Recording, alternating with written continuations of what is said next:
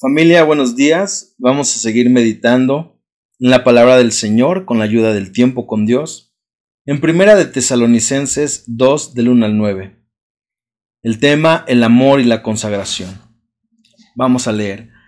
Ustedes mismos, hermanos, saben que nuestra visita a ustedes no fue en vano. Más bien, aunque como ya saben, antes habíamos sido insultados y maltratados en Filipos, Dios nos ayudó a anunciarles a ustedes su Evangelio, con todo valor y en medio de una fuerte lucha, porque no estábamos equivocados en lo que predicábamos, ni tampoco hablábamos con malas intenciones ni con el propósito de engañar a nadie. Al contrario, Dios nos aprobó y nos encargó el Evangelio, y así es como hablamos. No tratamos de agradar a la gente, sino a Dios que examina nuestros corazones. Como ustedes saben, Nunca los hemos halagado con palabras bonitas, ni hemos usado pretextos para ganar dinero. Dios es testigo de esto. Nunca hemos buscado honores de nadie, ni de ustedes ni de otros, aunque muy bien hubiéramos podido hacerles sentir el peso de nuestra autoridad como apóstoles de Cristo. Nos hicimos como niños entre ustedes, como una madre que cría y cuida a sus propios hijos. Así también, les tenemos a ustedes tanto cariño que hubiéramos deseado darles no solo el Evangelio de Dios, sino hasta nuestras propias vidas.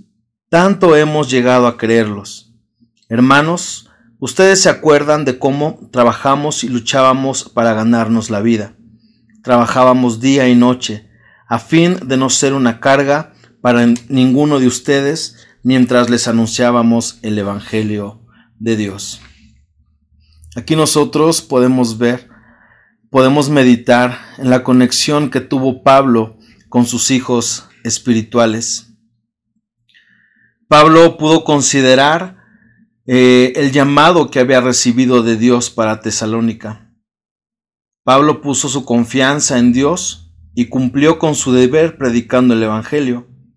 Nosotros debemos cumplir nuestro deber compartiendo las buenas nuevas de salvación. Pero Pablo no le recriminó eso a los hermanos, sino se entregó de todo corazón.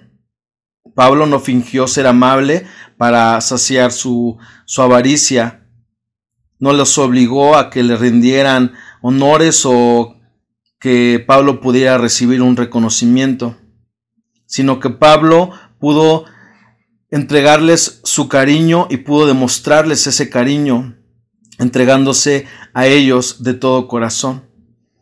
Cuando nosotros compartimos la palabra del Señor, debemos compartirla, pero también debemos ser partícipes compartiendo experiencias de lo que Dios ha hecho en nuestra vida, testimonios de lo que Dios ha hecho en cada uno de nosotros.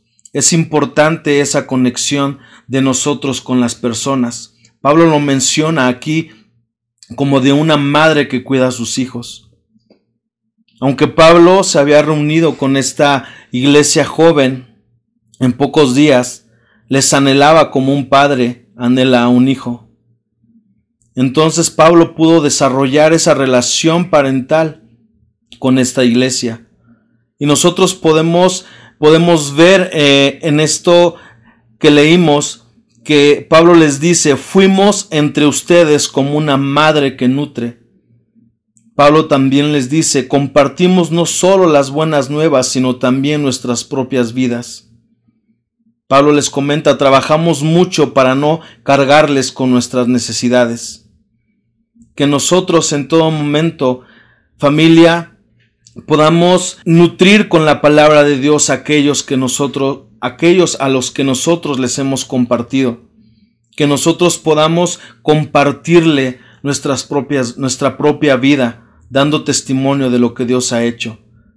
Y también nosotros trabajar arduamente en la obra de Dios para que su evangelio sea extendido. Que podamos entender lo que Dios anhela de nuestra vida.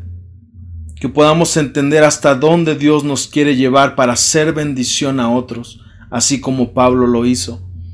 Y que podamos amar a todos aquellos que el Señor ha puesto en nuestro camino ser ejemplos de amor, ser ejemplos de provisión espiritual, ser ejemplos de, de Cristo mismo en nosotros.